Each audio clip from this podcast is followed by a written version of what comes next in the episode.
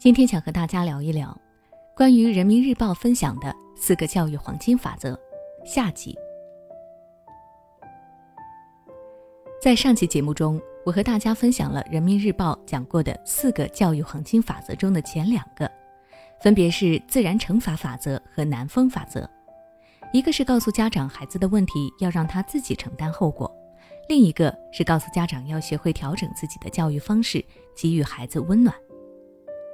那么今天我们就来详细的讲一讲后面的两个黄金法则。第三个法则，尊重法则。这个法则的意思十分的直白，就是告诉家长要试着去尊重孩子，接纳孩子的想法。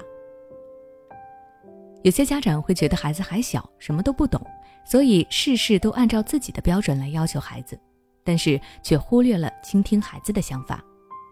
如果孩子在这样的教育环境下成长，那么他只会变得越来越不自信，没有一点主见，甚至变得胆小自卑。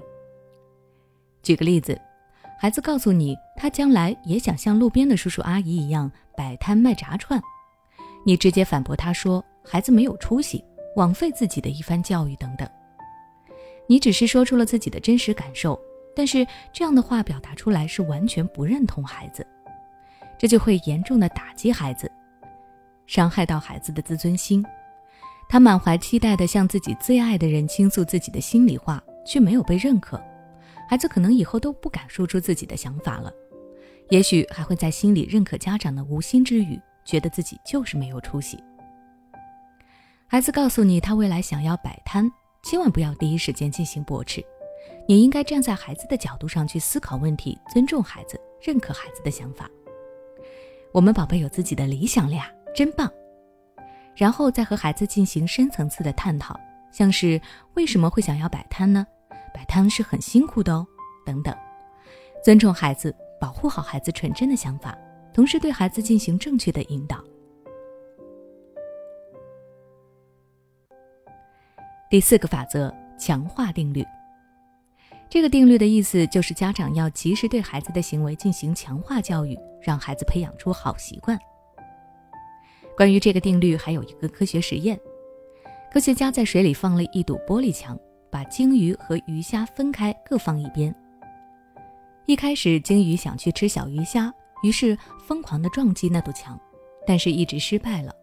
等到鲸鱼放弃之后，科学家将这堵墙拿走，鲸鱼已经不愿意再尝试冲过去了，只在自己的一边区域活动。其实，这堵墙就好比家长对孩子强化的行为。当孩子适应了这个环境和行为时，他其实已经养成了相应的习惯。这个时候，就算你放手，孩子也已经保持了自己原本的习惯了。举个例子，家长平时带着孩子去超市，只要孩子一碰到自己想要的东西，就吵着哭着要买。家长每次都妥协，久而久之，孩子就会养成一种用哭闹来逼迫家长买东西的坏习惯。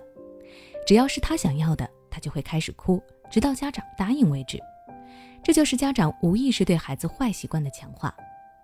但是如果家长的态度能够坚定一些，不管孩子怎么哭，就是坚决不同意，那么慢慢的，孩子就不会再用这样的方式来跟家长提要求了。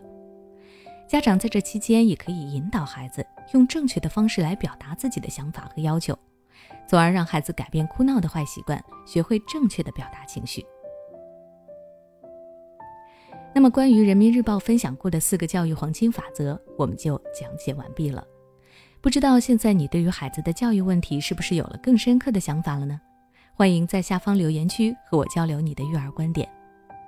那如果你想了解更多教育知识，欢迎关注我的微信公众号“学之道讲堂”，回复关键词“教育”就能查看了。对孩子的学习问题，你是否很苦恼？不用担心。最近，我们邀请了国际脑力运动优秀教练卢礼元老师来为大家做免费公益讲座。他将围绕孩子的拖拉磨蹭以及学习动力、记忆力、专注力和阅读力，来为你深入分析孩子的问题。